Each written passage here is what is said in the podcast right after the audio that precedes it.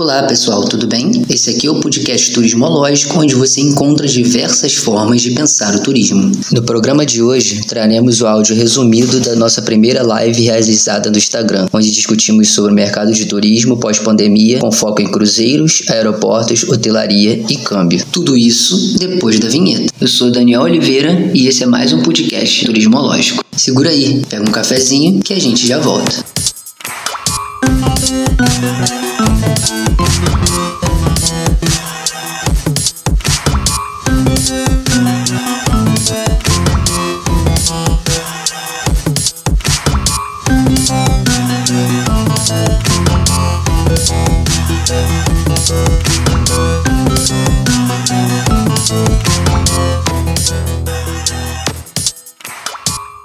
E esse bate-papo de hoje nós vamos falar sobre a situação do turismo atual e o que pode acontecer mais para frente. Então, para começar o bate-papo, eu queria falar, dar um apanhado geral do, desse, desse primeiro momento aí sobre tudo que está rolando, né? A gente vive um momento complicado, mundial, todos estão cientes disso, todos os setores estão sendo afetados, né? Mas, por incrível que pareça, os três setores que eu já atuei na vida, que são a área de educação física, é, o setor cultural e o turismo, que é o nosso foco aqui, são os setores que a gente aposta e está fazendo a leitura aí que serão os últimos nessa retomada, né? Eu acho que talvez a gente traga hoje um tom meio meio tenebroso assim, meio um futuro mal pintado nesse início, mas eu acho que a gente tem que debater as coisas de uma forma concreta. Se a gente não debater o mercado da forma que ele está de fato nesse momento, a gente não vai conseguir pensar em forma de superar e fazer essa transição, né? Não, Diogo? É, na verdade, é, a gente tem que pensar o turismo como uma atividade transformadora, né? Ela é, tem uma, um impacto muito grande no PIB da, da, da localidade e isso é, tem que ser olhado e, e, contabilizado, vamos assim dizer, de uma maneira é, muito estruturada. Vamos, então, assim, é, o, o, problema que a gente passa hoje, uma crise sanitária, econômica, enfim, que culmina né, nessa crise econômica, ela vai afetar diversas áreas e o turismo, como ele, ele tem o efeito cascata, então ele emprega diversas áreas do setor, ela, ele acaba é, tendo um, um, um, impacto muito grande no desenvolvimento de uma localidade, né? E aí a gente começa a falar, se você quiser, de, de turismo sustentável, enfim.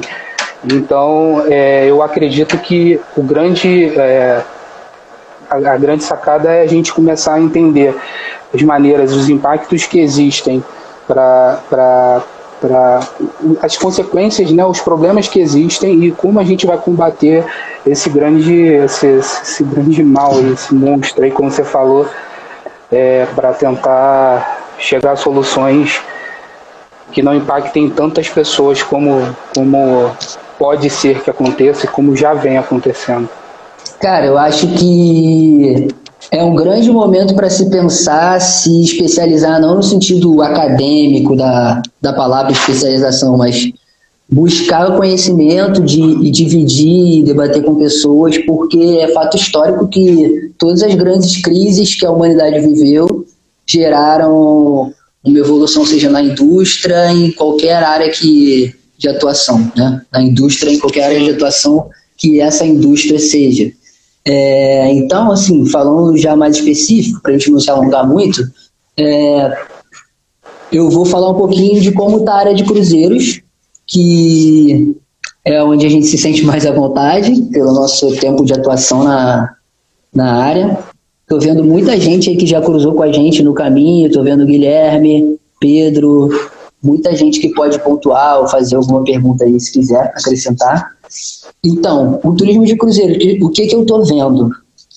A gente tem contato com muitas pessoas, pessoas de terminais, de cruzeiros, pessoas que trabalham dentro das organizações de cruzeiros, pessoas que trabalham nas temporadas de cruzeiros e tal. O desenho é o seguinte, gente. Os navios, as companhias, é, me ouvem? pessoal tá me ouvindo? Só caiu o Diogo. Voltou aí, Diogão? Voltou. Beleza, vamos lá. O, como, como estão acontecendo as coisas no mercado? Pesquisando junto a essas pessoas, logicamente não vou citar nomes, não é necessário, e pesquisando basicamente na internet também, nos sites das companhias, o que nós vemos no cenário atual. É, a gente vê algumas companhias mantendo a sua agenda, tá? É, e, algum, e alguns cancelamentos pontuais. Valeu, Tiagão, obrigado. É, por exemplo, ontem mesmo a gente teve aqui dentro da Turismológico um cancelamento de um trabalho que a gente tinha fechado com a AIDA, que faria duas escalas aqui no Rio de Janeiro e não fará mais. No entanto, os navios dela fazem cruzeiros de grandes rotas, entendeu? E aí, possivelmente, como o quadro aqui não está muito colorido, eles resolveram cancelar a parada deles que eles fariam aqui. Por conseguinte, as companhias que mais fazem home port, com saída nos principais portos do Brasil, que são os portos de Santos e os portos do Rio, e essas duas companhias são a MSC e a Costa Cruzeiro, elas estão mantendo suas, suas escalas todas. Inclusive, eu levantei hoje aqui, vou dar uma coladinha. A MSC no Rio de Janeiro tem a primeira escala no dia 2 de dezembro, confirmada. A Costa, no Rio de Janeiro, tem sua primeira escala confirmada em 8 de dezembro. Em Santos, em novembro, a MSC tem quatro escalas, iniciando no dia 15 e a Costa já inicia no dia 30 de novembro. Então, a gente está com as coisas indefinidas, mas muitas companhias mantendo a sua temporada ativa e sem nenhuma declaração quanto a possível cancelamento. Então, a gente tem que acompanhar esse mercado e ver como vai ficar. Diogo, se você quiser fazer alguma ponderação é. quanto a isso, já puxar para as companhias aéreas, tá ótimo. Sim, até porque, cara, é, se você analisar, se você entrar em site, enfim, olhar qualquer é, reportagem especializada, você vai perceber que é, isso não está acontecendo só aqui, né? Tem, tem, várias companhias cancelando escalas no mundo inteiro. Então, assim, é uma, é, é uma questão de, de, de muito mais séria do que e muito amplificada, globalizada, enfim. Então, o prejuízo que isso está gerando é imenso. Assim, tem, eu, hoje eu li uma reportagem que, que falava que, que tinha gente que estava preso no, né, tripulante no, no, navio e assim não conseguiam sair, estavam sem receber, enfim, tá, tá meio, meio caótico assim. E, eu acho que tem que ir ponto a ponto e friamente, sem alarde também, né? Fazer uma análise fria e, é e, esperar e pensar o que pode ser feito mais para frente. Exatamente. É, isso aí a gente vai discutindo com. A gente vai discutindo isso nos próximos episódios, vamos assim dizer, né? É, é pode vai crer. Entrando melhor nos, nos tópicos é, conforme os dias foram passando. Os aeroportos, é, os problemas são muito parecidos, assim. Na verdade, é, o, a queda, se você comparar 2019 para 2020, no mesmo período, um dado, né? Isso, eu li um dado na, da Nike que fala de redução de quase 90%. Então, assim, é muito complicado. A gente tem notícias aí da Latam pedindo recuperação judicial, enfim, a própria Argentina falando que não vai conseguir mais operar nada. E, e e é, e é, muito preocupante, né? E os aeroportos no meio desse, desse caos tentando se reajustar, tomando as medidas é, para evitar o contágio, enfim. E, e, e, são problemas que, que tornam, é, são escalas grandiosas, enfim. Uhum. É, eu até estava lendo também que é, as companhias estão preocupadas, porque onde vão guardar os aviões, enfim. Então, é, eu vi que eu vi isso também e eu vi que a Latam ela estava utilizando alguns hangares que ela, que ela tem que são usados para manutenção de aviões e ela improvisou para esse, esse estacionamento aí, cara. Mas é, a gente cara. teve aquela notícia, aquela notícia que a gente viu de tarde também sobre a Latam da Argentina que você citou, que eles estão encerrando as operações hoje, né? De carga sim, sim. e de passageiros, porque não tem. preferem parar e reestruturar tudo. É isso. É. Vamos. Pode falar aí, Diogão. Não, na verdade, é, eu só ia ponderar a questão da, da, da grande responsabilidade que, que, assim eu acho que as empresas aéreas elas estão contando com, um, um, uma ajuda do poder público e, e, elas só vão conseguir se manter nesse com essa ajuda né uma parceria público-privada público-privada a própria Azul está fazendo está dividindo agora os voos com a Latam enfim as rotas para tentar as duas se salvarem, vamos assim dizer. Então é, é fundamental esse investimento. Beleza, vamos puxar para a parte de hotelaria agora, cara. O, todos esses quadros que a gente desenhou aqui, que foi cruzeiro, aeroportos, hotelaria e o câmbio, eles são interligados, né? São braços um do outro. Então, é que quando a gente debate aqui nossas coisas da turismológico, a gente nunca separa o turismo de hotelaria, a gente faz uma leitura geral de turismo como o mercado todo, que inclui viajar, que inclui comprar dólar, que inclui, que inclui se hospedar, que inclui tudo isso. Então, para nós, o turismo é um todo, né? Por isso que a gente até fala de diversas formas de pensar o turismo, mas de uma maneira o turismo generalizado. Cara, a hotelaria está interligada com a aviação diretamente. Isso aí não tem como. Vários hotéis da Orla do Rio de Janeiro, e aí vou falar deles porque é da onde as minhas experiências com hotelaria vieram, que são dentro do JW Marriott e do antigo Cesar Park. Muitos hotéis da Orla têm contratos com as companhias aéreas. Então, enquanto ainda estava uma dúvida de para onde se ia durante a pandemia, né? Se para, se continua, enquanto os voos estavam ocorrendo, esses hotéis tentaram ao máximo manter o seu pessoal, seus associados, como chamavam no Merit, seus funcionários de uma maneira clara.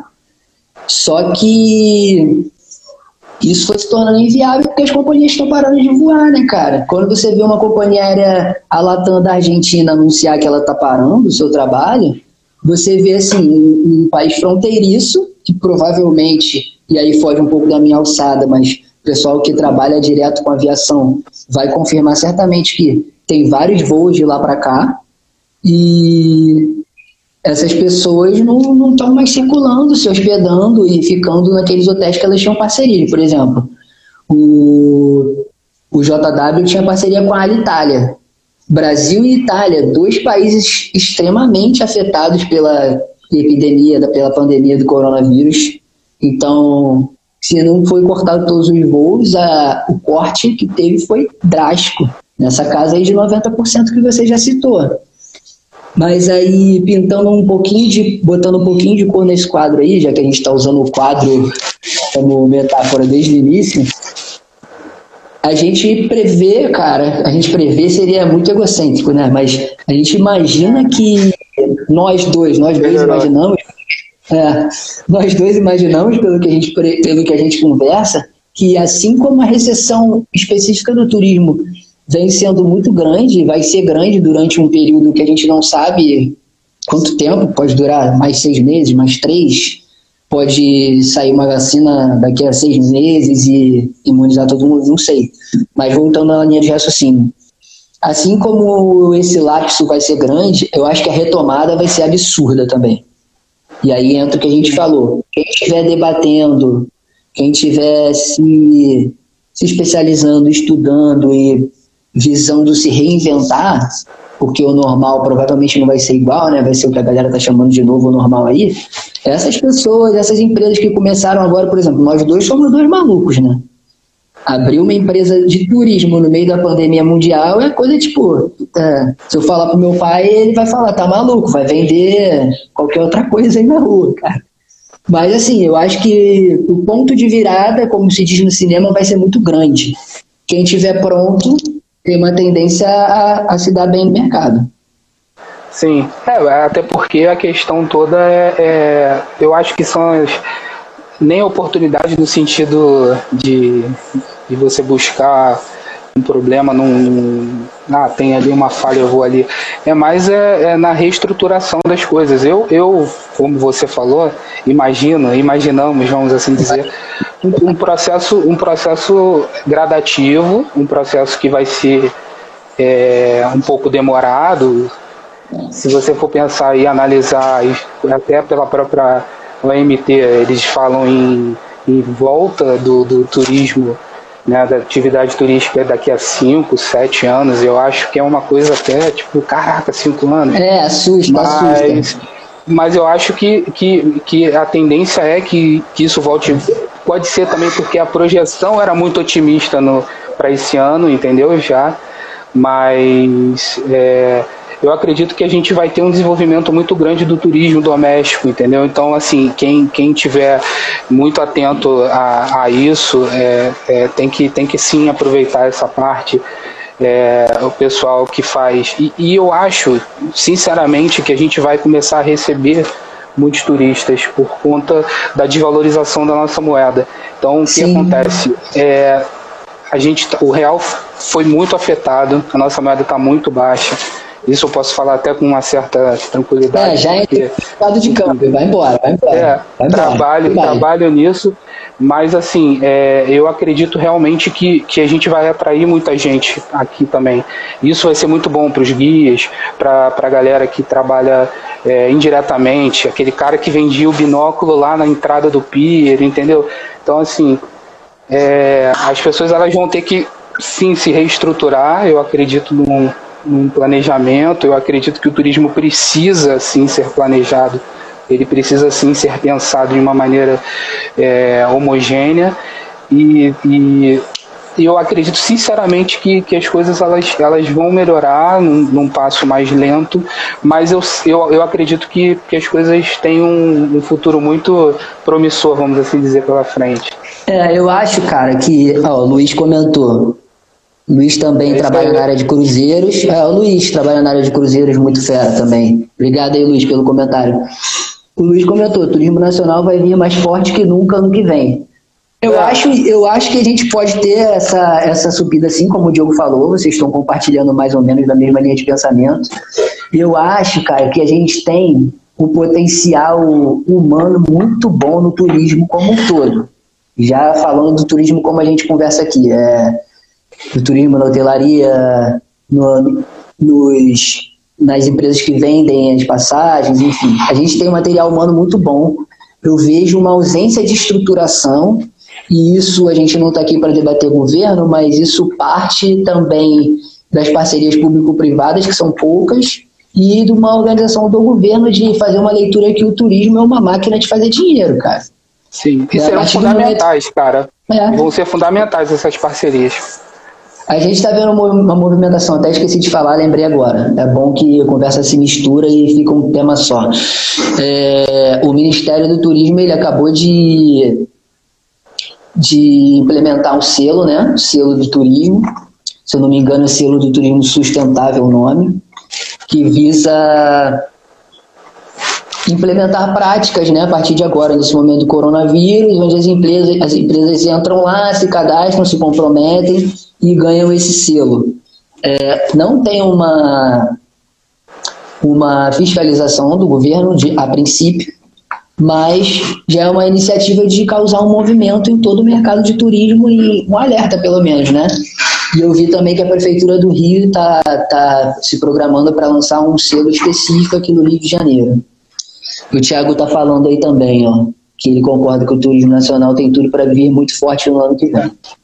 Não tem como, né, cara? Se você pensar friamente assim, você, você, a gente mora aqui, né? Então você vai ficar receoso de ir em algum lugar, o que pode gerar um efeito colateral na questão da xenofobia, enfim. Cara, vai, você vai receber um chinês aqui, você vai falar, meu irmão, não quero esse cara aqui dentro, enfim. E, e, isso tem que ser muito, muito bem programado. E aí a gente, mais uma vez, entra na sustentabilidade do turismo, entendeu? É, no planejamento, enfim. Mas eu realmente acho que, que ano que vem as coisas vão começar a melhorar novamente. A projeção era muito otimista para a atividade nesse ano. E eu acho que, que isso acabou eh, gerando um certo desânimo, vamos assim dizer, né? Mas eu, eu acredito que com as parcerias, as pessoas assim, agindo de maneira coerente, coesa, com planejamento. Planejamento é fundamental. É, a atividade Sim. consegue retomar. Tem emoção, turismo... tem que agir sem emoção. Sim. O turismo, o turismo é muito forte, é, um, é tem um poder transformador imenso assim para a região, então que, que ele tá ali, entendeu? Então eu acho que tem tudo para andar e a gente precisa ser otimista nesse momento também no meio desse monte de, de, de questões que deixam a gente extremamente preocupado. Então, assim, é, eu tenho, eu tenho bons, bons pensamentos e eu acredito que as coisas vão, vão andar, vão melhorar. É, eu acho que sim, assim, ser otimista é primordial para você não se enfiar num canto e parar de produzir, né? Mas eu também vejo uma talvez uma tentativa de euforia muito grande no mercado. A gente tem analisado isso bem aí no último mês e as pessoas têm que tomar um cuidado para não vender um pouquinho de ilusão, né? A gente tem que trabalhar com com otimismo, com fé e focar em melhorar e evoluir as coisas, como a gente já falou, mas dentro da realidade. É primordial trabalhar dentro da realidade. Não é porque algumas coisas estão voltando agora e que tudo está voltando, né? Sim, ah, abriu abertura gradual que alguns estados já estão fazendo, tem que ser feita com calma, porque se a gente precipitar, cara, a gente pode ter que voltar vários passos atrás de novo. E aí você falou do, da crescente do turismo, eu lembrei que eu li um dia desses no site da CLIA, que é o organismo voltado para o turismo de cruzeiros, né? Eles estavam com uma estatística lá que eles diziam que os últimos três anos o turismo de cruzeiro vinha em ascensão, né? E que a expectativa era de exatamente a nossa curva, a curva boa, no caso, a curva de, dos turistas frequentando o Brasil, embarcando ou transitando por aqui, era muito grande e que e ano passado eu fui numa reunião é, na última temporada, na, na, passada não, na anterior, eu era coordenador de operações da MSC Cruzeiros e eu fui numa reunião com, com o Porto, com os representantes da CLIF, várias pessoas que fariam, inclusive tá aí, ó, Juliana Costa também estava lá nesse dia, Marcelo Chagas, pessoal que trabalhava dentro do Pirmauá, naquele momento lá como coordenadores. E o gestor da CRI, ele falou um dado naquele dia que eu nunca esqueci. Cada turista de cruzeiro que desce no Rio de Janeiro, em média, gasta 500 dólares na cidade. Ou seja, em média, cada turista investe 500 dólares na cidade. É uma média muito alta, é absurda. Se a gente analisar que nesse momento de pandemia o dólar está 6 reais, pô, cada turista, 5 vezes 6, bota 3 mil reais na cidade. Olha só, absurdo. Um navio da MSC chega a transportar 4.500 pessoas. Pô, Sim. eu não vou fazer essa conta porque eu não sou tão bom de matemática que nem você, mas é absurdo, né, cara? Não, é, é, é eu, eu li hoje muito sobre, sobre isso e assim, 10% do PIB é destinado ao turismo. É uma, é uma atividade que ela é altamente é, constante, vamos assim dizer. Ela, ela multiplica muito, entendeu? Você consegue atingir diversas camadas, pessoas formais e informais. Então, assim, é, realmente faz toda a diferença. Eu até estou lendo um comentário aqui que está falando de Foz do Iguaçu. Realmente, assim, é, é, o ecoturismo, obviamente, no, é tão importante quanto tudo isso que, que a gente está falando. O turismo de negócios, eu acredito que também vai ter uma grande, uma grande é, influência nesse crescimento, enfim. É, são, são atividades que eu acredito que, que vão ser extremamente é, importantes para o desenvolvimento e, aqui, principalmente aqui no Brasil, que a gente tem uma diversidade de, de, de, de opções, assim, né? Tem, você pode ir aqui no Rio de Janeiro mesmo você pode visitar praia, serra, você tem acesso a várias coisas é, muito próximas. É. Eu fico empolgado, cara, desculpa, mas a cidade se vende sozinha, sem Sim. se programar, sem se estruturar, já se vende. A gente vê o que acontece no, no lá todo ano. A quantidade de pessoas que embarcam lá. A gente, há poucos anos atrás, aí, cinco ou seis, a gente teve um dia que a gente. A Juliana Santos está aí, ó. Marcelo Chagas está aí também. Várias pessoas que já trabalharam e trabalham podem confirmar isso. A gente já teve dia com 10 navios fazendo operação no porto. Então, cara, é um mercado que a gente pode não pode desanimar, entendeu? É, enfim, cara, acho que a gente falou um pouquinho de tudo que a gente pensou. A gente está com 17 pessoas, está muito bom para o primeiro encontro. Enquanto o Thiago pergunta, eu vou falar aqui que a Juliana ela falou o seguinte: que para esse ano não, mas para o ano que vem as expectativas das temporadas de Cruzeiro, da temporada de Cruzeiro já é muito boa. E o Marcelo tá falando, ô Moquinha, eu tenho um problema com essa frase: o turismo do Rio se vende sozinho. Dá debate. Eu sei até o que ele vai falar, eu sei até o que, que ele vai falar, que é justamente a questão é. do planejamento, cara. Nada se vende sozinho assim também, né? Não botar bangu assim também não, né? Mas vocês entenderam o que eu quis dizer, né? Deixa eu ver o Thiago aí. O Thiago aí, o Diogo, por favor. Uma questão, queria saber a opinião de vocês. Hoje estamos nesse combate ao corona. Continue aí na próxima. Muitos recursos financeiros estão sendo desviados para esse combate. Então, eu acho que eu já sei mais ou menos onde, onde ele quer chegar, mas completa aí, amigo. Vocês acham que isso pode ser mais um dificultador para esse retorno? Fala, Diogão. Cara, na verdade, eu acho que isso pode ser um dificultador para a gente voltar a viver com tranquilidade entendeu? Não é nem só o turismo, é de uma maneira geral, enfim. É, são, são investimentos que são desviados que poderiam estar indo para diversos, diversos meios e, e condições que poderiam agregar e melhorar muito para todo mundo, né?